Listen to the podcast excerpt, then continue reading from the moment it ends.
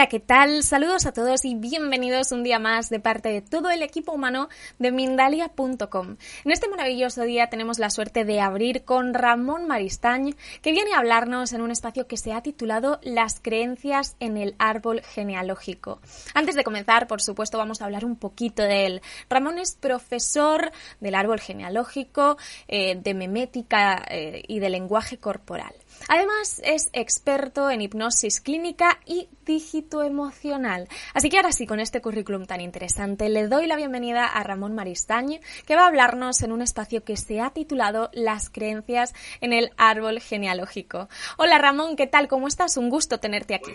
Es un placer estar aquí en Mindalia, como siempre. Y vamos a exponer lo que son las creencias. El placer es mío, Ramón, es nuestro como siempre. Gracias por animarte a acompañarnos una vez más. Yo no quiero robarte mucho tiempo, así que en cuanto tú quieras puedes comenzar y yo te veo en unos minutos. Muy bien. Bueno, ante todo, gracias a todos por esta oportunidad de comunicar lo que son las creencias, las famosas creencias. Las creencias no es más que una fe en algo y una convicción de lo que es. ¿De acuerdo? Entonces, la creencia en sí se basa principalmente cuando nosotros nacemos en que si los padres, o, para decirlo mejor, si papá y mamá aceptan mi sexo, si querían un niño y sale una niña. ¿Me consideraré un fraude para ellos? ¿Estaré en la parte expectativa que ellos esperaban de mí? ¿De acuerdo? Entonces las creencias tienen dos partes muy importantes, que es la parte de antepasados y la parte infantil. ¿De acuerdo? La parte infantil es una parte muy importante, como he dicho hace un momento, que es la comunicación entre los padres y el bebé.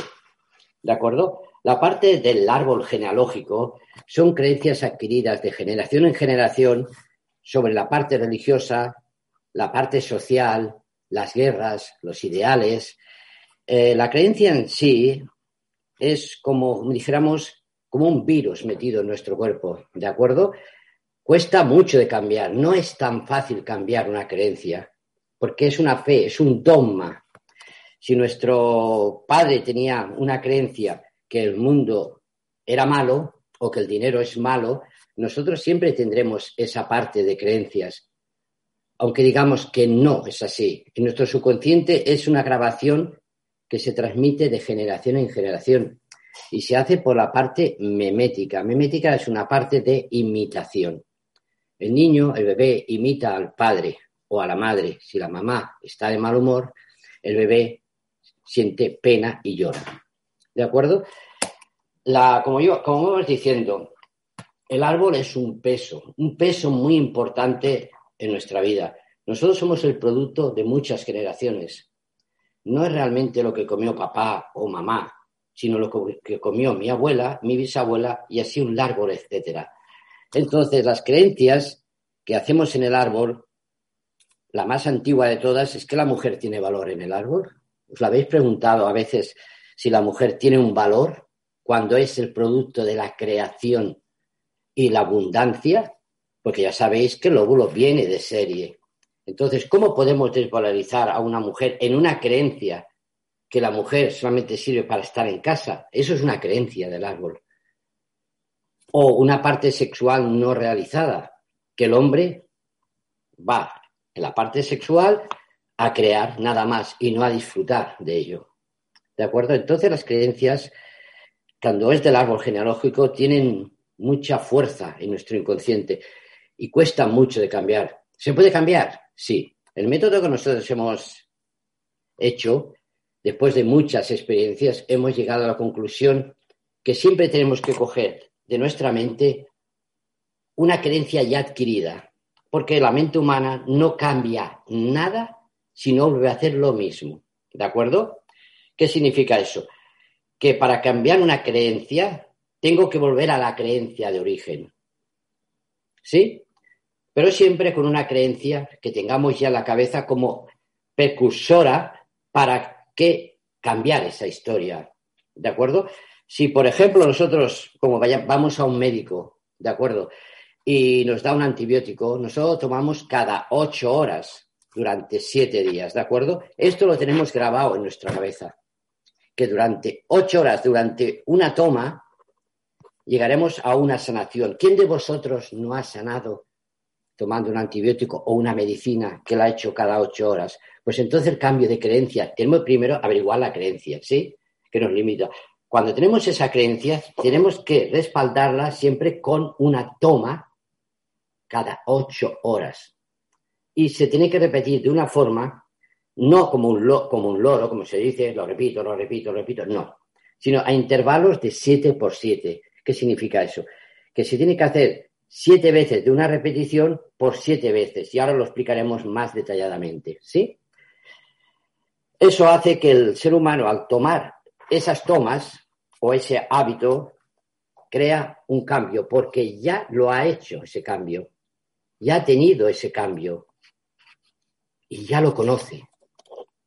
Eso lo pasó igual que le pasó a Colón. Cuando fue a América, hay una película que se llama Si tú que sabes, y se ve cuando Colón va a América, los indios no reconocen esas naves. ¿Por qué? Porque sus creencias no dan lugar a reconocer algo nuevo. ¿Entendemos? Entonces, hay que crear algo que ya el cuerpo sabe que sanará. ¿De acuerdo? Entonces, vamos por partes, después diremos cómo se hace. Al final de todo lo diremos, pero vamos a entrar más profundamente en las creencias. Las creencias, por ejemplo, aquí lo tengo apuntado, que me gusta tener una chuleta para que no se me pase nada. Por ejemplo, una enfermedad grave se puede sentir como una traición a la, la confianza perdón, básica de nuestro cuerpo. Nuestro cuerpo es un anclaje de creencias. Cada, cada parte de nuestro cuerpo ancla creencias. O sea, cambiar las creencias de todo el árbol, perdón, cambiar las creencias de todo un árbol genealógico es un proceso de tiempo. Porque mi abuela tiene una creencia, mi abuelo tiene otra creencia, mi abuelo materno tiene otra creencia y mi abuela materna tiene otra, que se transmiten a mi papá y a mi mamá. ¿De acuerdo? Entonces, hay que hacer siete cambios en cada personaje, averiguar mediante el lenguaje no verbal cuál es la creencia límite. Perdón, cuál es la creencia límite que hace que esa persona en su vida no haya tenido lo que se merece. ¿De acuerdo? Entonces, averiguando lo del abuelo paterno, averiguando de la abuela paterna, averiguando de mi abuelo materno, averiguando lo de la abuela materna y de papá y de mamá, porque todo es una interacción, creencia medioambiental, ¿de acuerdo? Nuestro medio ambiente nos marca muchísimo, ¿sí? ¿De acuerdo? Entonces, descubriendo estas creencias, que realmente son seis personajes y tú siete, que estaba hablando del siete, hace que tú cambies, pero cambiarás siempre cuando los cinco sentidos tengan, si tenemos esta línea, ¿de acuerdo? Que vamos nosotros a ese objetivo, sobre esta creencia, tenemos que ir al lado, en la misma dirección, pero con una creencia diferente. Si no, volveremos a hacer lo mismo. Estaremos en el día de la marmota, ¿de acuerdo? Y la creencia más potente, más potente que tiene el árbol genealógico es yo soy un fraude. Y eso crea una inestabilidad en sí mismo, relaciones inestables, problemas para funcionar o sacar provecho de habilidades. Por ejemplo, su pensamiento clave dentro de esa creencia sería, solo tengo que tener eso para que todo me vaya bien. ¿Cuánta gente de vosotros no ha pensado, si yo tengo esto, iré bien? No, no real. Porque aunque tengas esto, tu mente volverá a hacer ciclos de repetición. ¿De acuerdo? Una, abuela que se casa con un, abuelo, por ejemplo, ¿vale? Eh, cuando ve al hombre para hacer la primera relación sexual, ¿se considera ya un fraude? Porque no sabe cómo hacerlo. ¿Se considera al hombre igual un fraude por hacer feliz a esa mujer? Preguntaros eso. El fraude también es una interacción que todo el ser humano ha desde el principio del árbol. ¿Sí? Inestabilidad, como he repetido en sí mismo. Baja autoestima. Relaciones inestables, pareja, no me funcionan. Problemas para funcionar, sacar provecho de esas habilidades. O sea, no tengo dinero, no soy abundante, cuando la abundancia está en la mujer.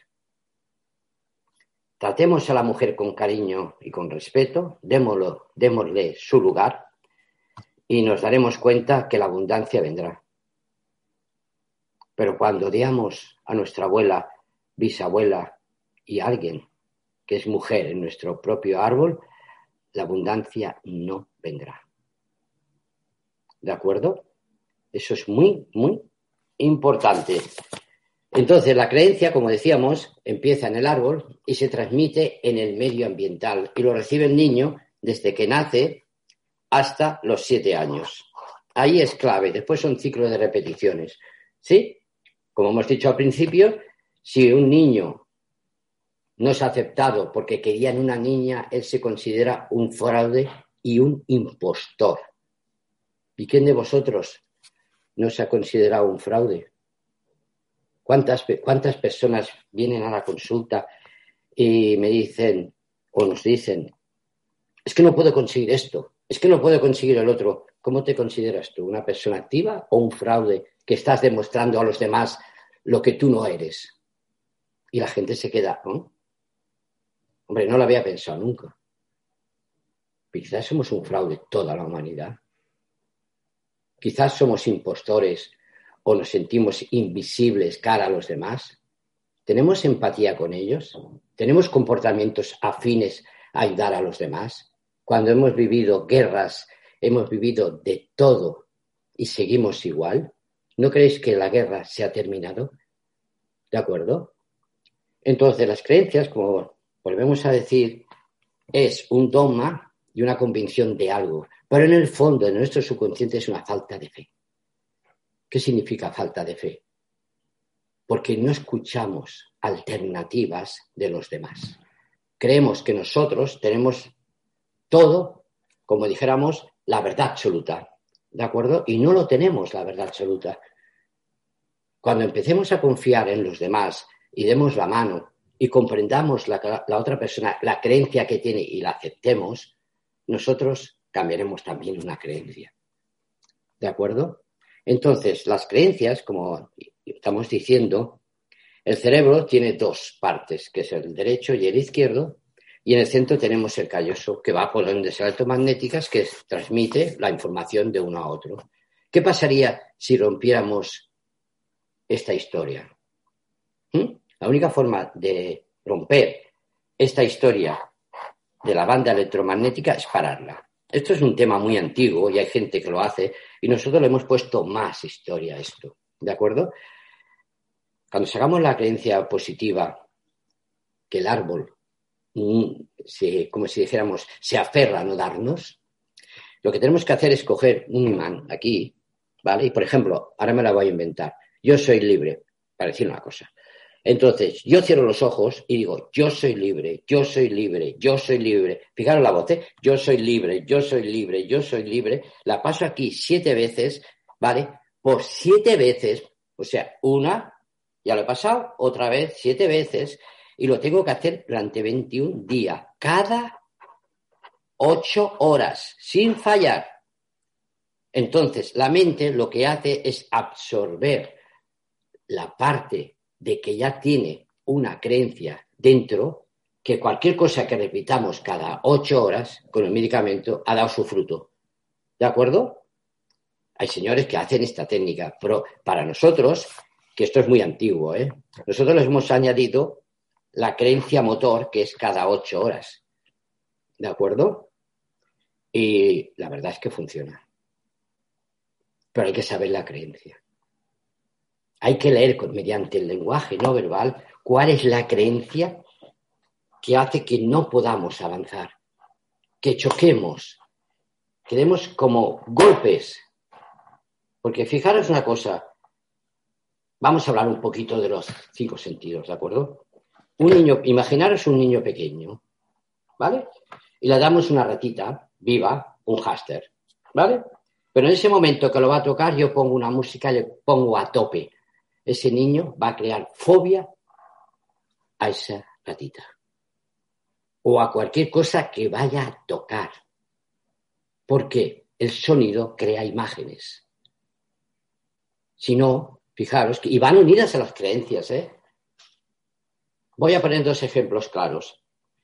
Imaginaros que mi pareja y yo, Monserrat y Ramón, van a una casa encantada. ¿De acuerdo? Entran dentro de la casa, bien, hasta ahí bien, y en un momento determinado en el piso de arriba se cierra la ventana de golpe y nos pega un shock. En ese momento la mente se abre como un proyector y empiezan a ver sombras, que es una creación de pánico. Y toda creencia va unida a una creación de pánico. Porque si no hago lo que me han dicho, no seré yo. ¿De acuerdo? Es una creación de pánico total. Porque hay que estar abiertos y no estamos abiertos. Y el árbol nos cierra esa parte, nos cierra esa vida. ¿De acuerdo? Entonces, por ejemplo, cuando tienes la parte del fraude, también es la parte de no ser querido, porque no soy realmente lo que mis padres querían, ni que el abuelo quería con su mujer, etcétera, etcétera. No soy apto para sensaciones de dependencia, sensaciones de ser ignorado, abandonado o olvidado. Pierde de control, falta de confianza en sus decisiones, falta de desconfianza hacia los demás, terror a ser arrastrados por las emociones, autocastigo. Merezco sufrir, soy la víctima. El fraude es una de ellas. Hay más, el impostor, eh, yo soy invisible, muchas más, ¿de acuerdo? Pero vamos a centrarnos en el árbol, es más el fraude. El fraude, a no tener la expectativa que tenemos que tener y ellos no tuvieron de ser felices. Eso es una creencia que arrastra al árbol. ¿Forma de cambiarla? Sí, sí, sí se cambia. Esta técnica que he dicho es una. Nosotros empleamos muchas, pero nuestras, después de muchos años de investigación. Y hay mucha forma de cambiarla, pero jamás repitiendo hasta la saciedad. Porque si yo repito, soy un líder o yo tengo 50 mil dólares o 50 mil euros, y lo repito, lo repito, ¿pensáis que el, el techo sabría dártelos? ¿O tendrás que poner una acción para hacerlo? Por ahí entra una creencia escondida que se llama vergüenza, que es una especie de, de acción, entre comillas. ¿Sí? Pero esa vergüenza crea algo muy fastidioso para el ser humano que se llama envidia. Tenemos envidia hasta de nuestros hermanos cuando nacemos. Tenemos envidia del vecino porque tiene una mujer más guapa que la nuestra. Tenemos envidia de todo el mundo y eso crea una autocrítica que hace que esa creencia tenga más valor y se afiance más en nuestro cerebro. ¿De acuerdo? Fijaros qué interesante toda esta historia. Fijaros cuánto sufrimiento tenemos en la humanidad por la envidia, consumismo, envidia, vergüenza. Es importante esto. Como importante es la creencia del fraude. Cuando una persona tiene, se siente como un fraude, lo que va a hacer va a ser imitar a otro por envidia. Por envidia. Y criticarlo. Nosotros jamás, jamás de los jamases hemos criticado a nadie. Nadie. Ya sea el terapeuta A, B o C. No nos interesa para nada porque cada uno hace lo que puede sobre su historia. ¿Sí? ¿Y cuál es su historia? A veces, aprender rápido para no ser un fraude. Aprender rápido sin experiencia. ¿Cuánto peso tiene ese árbol? Y fijaros que en memética también se realiza esa creencia mucho más potente y se realiza por el método, idea, creencia y acción. El método son dos palabras. La idea es la forma que tienes sobre el mundo sobre dos palabras. La creencia es lo, el fe, la convicción y la acción, llamámosle la fe. Pero es real esto. Vemos en realidad con nuestros cinco sentidos ese método que tenemos en nuestra vida, que las dos palabras clave son papá y mamá. y nuestra idea es sobrevivir y nuestra creencia es ser amado y nuestra acción es que ellos nos quieran? ¿Lo habéis preguntado una vez? ¿Os habéis preguntado cuánta envidia debido al fraude de las personas hay? ¿Quién se considera un fraude? ¿Quién se considere algo? ¿Y por qué no somos lo que somos realmente y no miramos en el ombligo de los demás? No nos importan los demás. En ese sentido, los demás nos importan como seres humanos, en el amor, en la cercanía, en estar junto a ellos, en escuchar que la gente no escucha. Y se pierde toda esa información para sacar esa creencia que arrastra el árbol y nos hace vivir el día de la marmota, volver a empezar, volver a empezar y volver a empezar. En este método que tenemos nosotros, lo primero que hacemos es saber qué ocurrió. ¿Qué ocurrió? ¿Y por qué ocurrió? No se basa en que digamos, el secreto es esto, ¿vale? ¿Por qué se produjo ese secreto? Hay que buscar el por qué se produce, que ahí viene la creencia. ¿De acuerdo? Porque tú puedes decir un ejemplo, pues mira, el abuelo le pegó un puñetazo a la abuela, se cayó o fue agredida, lo que sea, ¿vale? Y perdió al hijo, ¿vale? ¿Por qué esa persona actúa de esa manera? Y hay que cambiar toda esa estructura. Hay que dar amor a las personas, hay que sentirla cerca, hay que darle a la mujer el sitio que le corresponde. La princesa, la princesa, porque ella es la que da la vida. Ya, sé que gente me dirá, bueno, es que esto no es así. Sí, hemos machacado durante muchos años a las mujeres y es el momento de darles el lugar que le corresponde. Y si le damos el lugar que le corresponde a la mujer en el árbol, el mundo cambiará. El mundo cambiará. Porque una pareja es una empresa. Y como empresa tiene que funcionar. Si un empleado tiene un problema, la empresa tiene un problema. Si un hijo tiene un problema, ¿Los hemos educado bien? ¿Le hemos dado las creencias adecuadas? ¿Nuestro abuelo dio las creencias adecuadas a nuestro padre? ¿O a nuestra madre? Es el momento de unir, de unir ese amor a la mujer, esa vida y dejarnos ya de la envidia, de la frustración y de la vergüenza, porque esto arrastra las creencias más negativas que os podáis pensar. Y hay que devolver al árbol la luz, la luz, la luz, el sentimiento de que si esa persona hizo algo mal, vamos a saber por qué lo hizo. Porque quizás de pequeño fue abusado por alguien y se volvió loco.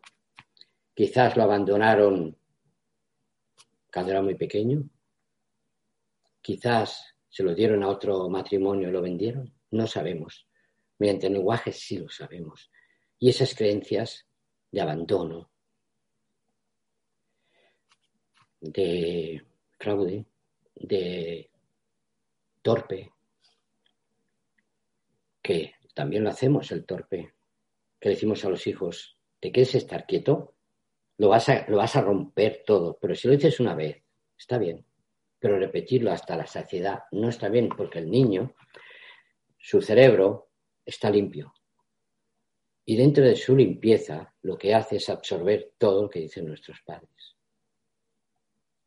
Y así los abuelos igual. Entonces, ¿vosotros creéis que si ahora yo montara un árbol genealógico con todo bebés de cinco meses, como era mi abuelo, mi abuela, mi abuelo, mi abuela, papá y mamá con cinco meses, sería capaz de decirles que esa persona es mala?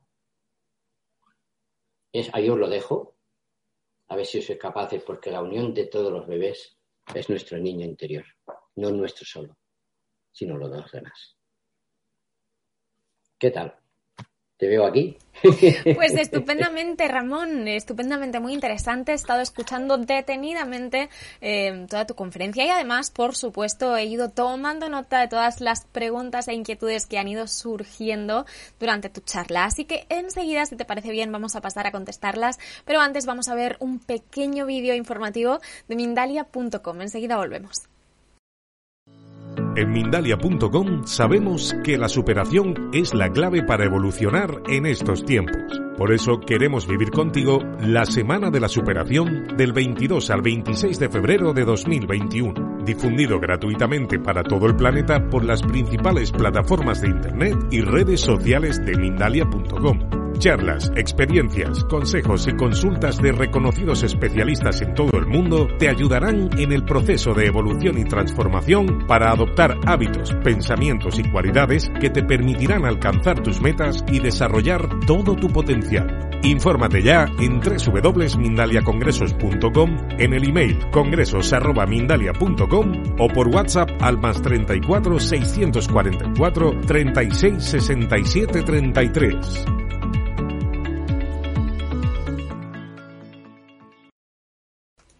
Pues ya sí, estamos de vuelta, Ramón, y como te decía, vamos a comenzar con ese turno de preguntas y respuestas. Voy, eh, voy a pasarte Voy a pasarte una de Lorena Lore, eh, que nos escribe a través de Facebook y desde el país de Ecuador. Te dice, ¿cómo podemos limpiar y desvanecer esas creencias? Eh, en mi caso, por ejemplo, mi papá quería que yo fuese un niño. Y además nos comenta una cosa eh, que podría parecer quizá insignificante, pero em, creo que, es importante en realidad. Dice, en la adolescencia, por ejemplo, me dijo que yo no era buena en las matemáticas. Y ahora pues ya pienso que no soy buena en las matemáticas. Cierto es, Ramón, que a ciertas edades ¿no? nos decretan, pues a ti esto no se te da bien y ya es como que es imposible que se te dé bien nunca jamás en la vida. Em, ¿Qué podemos decirle a Lorena? Hay una clase muy importante que estamos aquí hablando del fraude. No es lo que ellos quisieran ser. Encima entra otra creencia, yo soy torpe, no puedo hacer lo que yo quiero hacer, matemáticas. O sea, el niño hay que, se puede cambiar, ¿eh? Se puede cambiar tranquilamente con un trabajo. Hemos dicho un ejemplo de un trabajo, pero hay, nosotros en nuestra técnica hay muchos, ¿de acuerdo? Cada persona es un mundo. O sea, no le puedes dar a alguna persona una cosa, sino tienes que darle cada uno lo que su cuerpo le pide, que es diferente. Entonces, claro que se puede cambiar, pero hay que pensar si ella acepta ser hombre o mujer. No quiere decir que sea lesbiana ¿eh? ni homosexual, no tiene nada que ver, pero acepta lo que ellos de ella quería sus padres sobre ella o no lo acepta. Que se haga esa pregunta.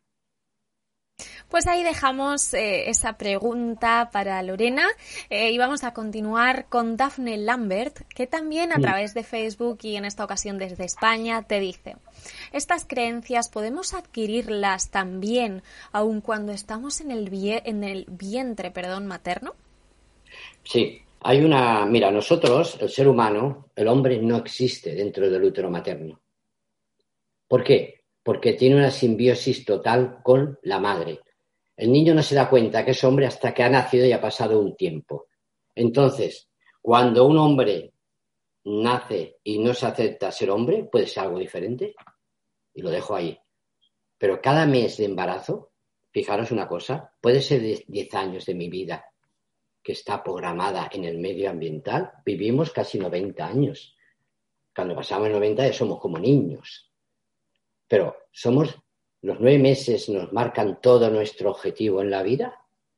Cada mes son diez años de vida, programados desde la parte femenina, porque el hombre no es más que el transmisor de lo que sintió su madre cuando él estaba dentro y él también sintió de su madre. Todo el árbol es femenino. Masculino solamente es una parte de protección sobre la mujer, para que cuando se esté embarazada, protegerla. Pero nosotros, yo traigo los, todos los recuerdos del luto de mi madre, quiera o no quiera. Entonces, ¿allí era hombre o era mujer? Bueno, pues Ramón nos lanza muchas preguntas que vamos a estar ahí dándole vueltas. Esta noche no vamos a poder dormir eh, porque nos vamos a estar haciendo cuestiones eh, existenciales. Vamos a continuar, Ramón, con Jen Poma Mahuanca, que desde Perú te dice. Gracias en primer lugar por la información. Esto que comentas me está pasando hace poco.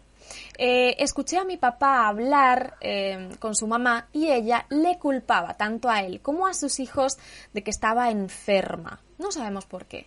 Pero dice, ahora en estos momentos la historia se repite. Él nos está culpando a mí y a mis hermanos porque mi mamá murió. Em, ¿Cómo podemos gestionar esta sensación? Dice, nos está haciendo sentir muy culpables.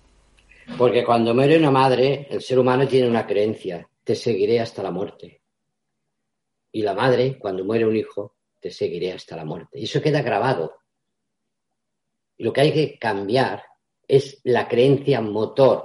O sea, una creencia en sí se descubre con el lenguaje y por los silencios que hay entre las palabras.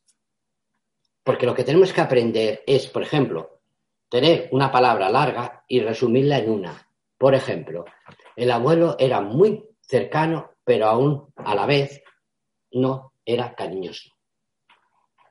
Eso significa abandono. Porque él quiere llegar y no puede. Problemas de madre. Si supiéramos el ser humano, coger una frase entera y reducir a una palabra, qué comunicación más bonita tendríamos. Porque entonces dejamos que el otro hable y sabemos qué le pasa. Pero con la gente hablas y hablas y al final dice, bueno, ¿y qué me ha dicho este? No me he enterado de nada. No entero de nada. No, coger la palabra. De toda una frase la palabra en silencio marca un secreto. Contar los silencios, contar la última palabra y la forma de que sube o baja la voz. O el momento también que baja y sube la voz en una palabra que está diciendo. Ahí te está marcando un secreto. Hay que escuchar y hay que ver cómo mueve el cuerpo. El cuerpo nos va a decir todo, todo lo que queramos saber. Hay un dicho de un filósofo antiguo que decía, si tú dominas tu cuerpo, estar obesa o gordito o gordita tiene fecha de caducidad. Porque tu cuerpo se está diciendo lo que le pasa. Pues vamos a continuar eh, con una pregunta que en esta ocasión te hace Jacqueline desde los Estados Unidos. Te dice, ¿cómo trabajar nuestras frustraciones? Hay muchas cosas que querría haber hecho y por diversas circunstancias no hice. Y siento que la frustración es una de las peores sensaciones que me han acompañado a lo largo de mi vida. La frustración es una expectativa muy alta de conseguir algo y no poder hacerlo. El ser humano tiene una, forma de crear que hace como una especie de tergiversa, ¿vale? Significa, yo quiero, y no la han metido en la cabeza, yo tengo que ser millonario sí o sí, y me va a venir por obra de, yo qué sé, del Espíritu Santo, por decir algo. No, ponte en acción, programa tus historias, mira si tú estás capacitado para llegar a un proyecto yo, no, yo no puedo ir ahora mismo coger una nave espacial y irme a Marte. No tengo ni idea cómo se conduce. Pero la gente quiere hacer algo que no está dentro de sus capacidades. Y para ser cura, antes hay que ser monaguillo. Y hay que aprender. Y no aprendemos. Queremos ser aquí, pero primero aquí. Nosotros, como Montserrat y como yo, Llevamos desde los 14 años que empecé. Tengo 64 años. Tú fijaros la cantidad de historias que os te puedo contar. Puedo hacer hasta un manuscrito, yo qué sé, de, de 8 libros, 20 libros. Nunca he contado mis experiencias, pero sí, y mis fracasos. Pero de todo fracaso he aprendido muchísimo. Pero para mí, equivocarme en algo, para mí es algo importante porque eso me hace crecer. Pero ser el mejor de los mejores me hace desvanecer. Pues vamos a quedarnos con esa preciosa reflexión de Ramón y vamos a continuar, por supuesto, con más preguntas. Liliana, desde Argentina, te hace una pregunta que me gusta especialmente eh, porque, bueno, por los comentarios que voy leyendo, creo que hay varias personas que coinciden en opiniones similares. Te dice, ¿no crees que las princesas son vistas como débiles y dependientes del príncipe? ¿No deberíamos ser reconocidas con un término diferente? Porque a mí personalmente no me parece el más adecuado y me gustaría que hubiera alguno con el que todas las mujeres pudiéramos identificarnos. No. La princesa es un símbolo de expresión, ¿ves lo que estábamos hablando hace un momento? De la creencia sobre una información. ¿Sí? La, la princesa no quiere decir que el hombre esté encima de ella, no es un simbolismo, es un símbolo. Una princesa es una reina y como reina se merece su respeto de todos. Pero fíjate qué ha hecho la creencia aquí, ¿eh? ¿Te has dado cuenta? El motor de creencia no tiene nada que ver. Yo no he dicho eso, he dicho que hay que tratarlos como princesas porque realmente traen a la humanidad su supervivencia. Sin ellas no habrían hijos hay que protegerlas, lo he dicho. Entonces, no tiene que ver, fíjate el motor lo que ha hecho. Quiere decir que no criticamos nada, pero es una apreciación que estamos equivocados en el sentido. Un rey y una reina, o la reina y el rey, tienen el 50% cada uno de estabilidad. Y la mujer tenemos que darle el 60%, porque sin ella el mundo se acaba. Y si la maltratamos, desaparecerá y hay que tratarla genial. Es mi punto de vista. Pues con esta explicación de Ramón nos quedamos tan a gusto, desde luego. Eh, probablemente coincido contigo, Ramón, en que el, no nos gusta utilizar, como sabes, la palabra problema, pero en que quizá deberíamos redefinir un poco nuestros términos eh, y no dejarnos llevar pues por lo que la sociedad ha impuesto de ellos, como por ejemplo en el caso de Princesa, que insisto, hay otras personas que coinciden con esta opinión y está muy bien que podamos debatirla. Vamos a continuar con Yeyet Citerrón, que a través de Facebook y desde México te dice mi padre odia a sus hermanas y siente también que no acepta a su esposa, ni a su hija, ni a su nieta, eh, ni, por lo visto, a ninguna mujer de la familia. Como hija, ¿podría yo hacer algo al respecto para ayudarle o eso es un trabajo suyo personal? Cada persona en el árbol tiene un trabajo. Lo que hagas tú, tus hijos lo heredarán, pero tú no cambiarás lo que ellos hicieron. Si tú, por ejemplo, tienes hijos y siempre estás de mal humor y cambias esa percepción y estás siempre alegres, tus hijos lo van a reconocer porque has quitado un secreto. Tú no puedes cambiar a nadie, cambia tú para que tu descendencia cambie. A mí cuando me dicen, no, es que yo quiero cambiar a mi abuelo porque era tal, no vas a poder hacerlo. Pero ver su esencia sí. Porque hay que ver por qué le pasó eso como estaba aquí. ¿Por qué no quiere a nadie. ¿Qué pasa? ¿Fue abandonado? Quizás su madre lo echó. Hay que ver el por qué. El por qué. ¿Qué creencia motor tiene él para no querer a nadie? Para estar solo en el fondo. Porque es una soledad. Y la soledad es la parte de que yo soy invisible porque me pueden hacer daño. Vamos con Paula eh, Juárez, de Ramón, que a través de Facebook también y desde México te dice, ¿cómo sanar del árbol genealógico los abortos que han sido provocados intencionadamente?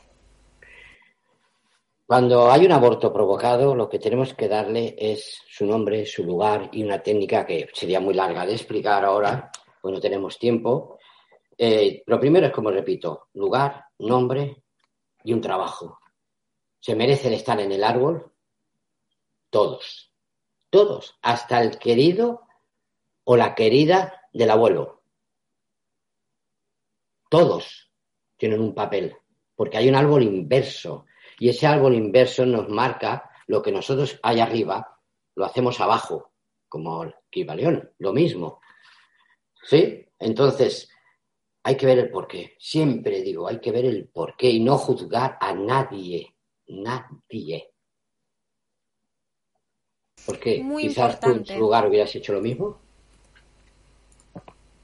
Muy importante, me sumo totalmente a, a- a lo que nos dices, Ramón, no juzgar, porque bueno, hay que ponerse en los zapatos eh, de uno para saber el camino que has recorrido y por qué eh, lo has recorrido. Eh, vamos a seguir, que ya nos queda muy, muy poquito tiempo y aún me gustaría poder hacerte dos preguntas más. Luz una Sánchez. preguntita, quiero decir una cosita, si puede ser, Claro. por favor. Mira, nosotros vamos a hacer una clase gratuita de presentación del curso de enfermedades gratis el 22 de febrero, el día 21. La gente se puede apuntar, que es gratuito, y van a ver una, una en directo. La relación de las enfermedades sobre las emociones y el árbol genealógico. ¿Sí?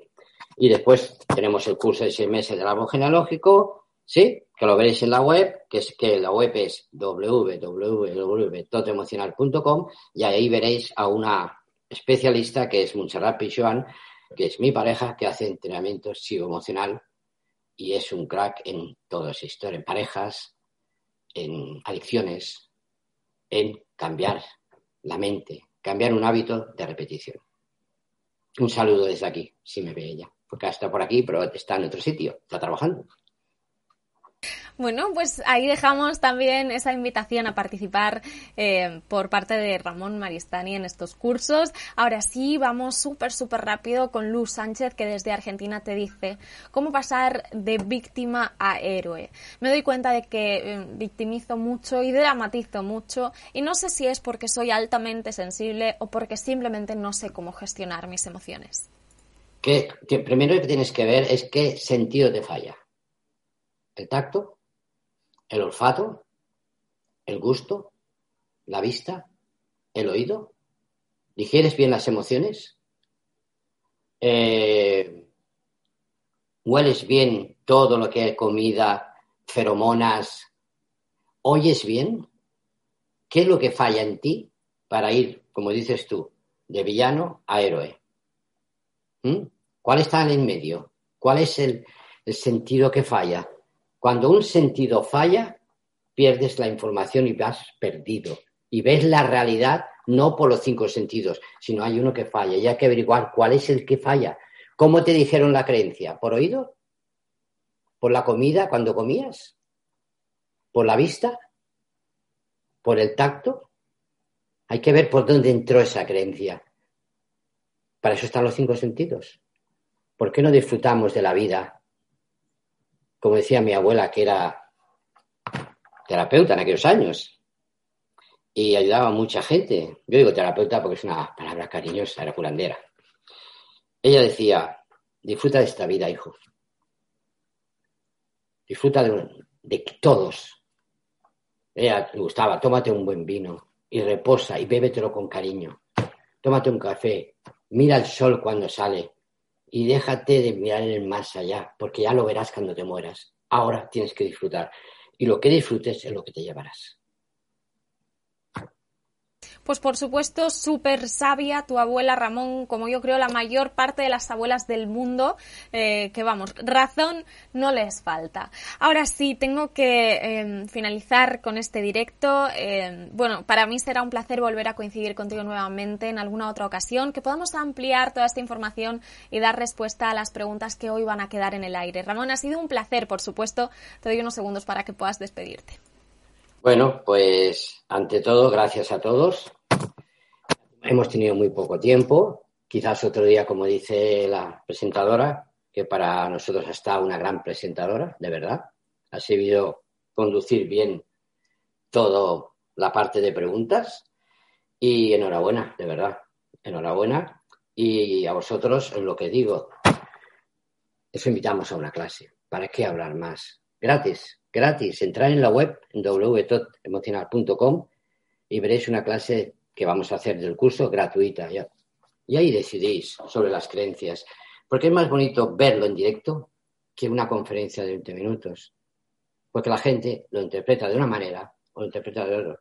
Pero cuando está dentro viendo delante de 40, 50 personas cómo hace el cambio la gente, cómo cambia esa creencia, cómo vive esa abuela, cómo vive ese abuelo y los abraza, aunque haya sido gente que no está a la altura, Porque aquí no hablaremos nunca de maltratadores ni nadie. Decimos gente que no estuvo a la altura. Pues muchísimas gracias nuevamente, Ramón. Por supuesto, una vez más queda ahí esa invitación. Amigos y amigas de Mindalia, gracias de todo corazón por habernos acompañado y haber compartido nuevamente todas vuestras inquietudes con nosotros. Es un placer por mi parte estar aquí. Desde luego, eh, bueno, os tengo que animar, como siempre, a que nos acompañéis y hoy más que nunca, porque como sabéis, durante unos días no estaremos emitiendo a través de YouTube, pero sí que vamos a seguir con nuestra programación diaria a través de eh, los diferentes canales en eh, Facebook, Instagram, Twitter, Twitch, Vaun Live y VK. Así que por mi parte todo un placer. Os quiero recordar también que podéis disfrutar de esta conferencia en diferido a través de nuestra emisora Mindalia Radio Voz, 24 horas de información consciente que podréis encontrar en www.mindaliaradio.com. Por último, y si os nace, que os estaríamos eternamente agradecidos, también podéis colaborar con nosotros haciendo una donación a través de nuestra cuenta de PayPal, que encontraréis también en nuestra página web www.mindalia.com. Me despido, pero que nadie se vaya, que en unos minutos comienza una nueva conferencia que también va a estar muy interesante. Os mando un fuerte abrazo, un fuerte abrazo Ramón, por supuesto, y hasta la próxima conexión de Mindalia en directo.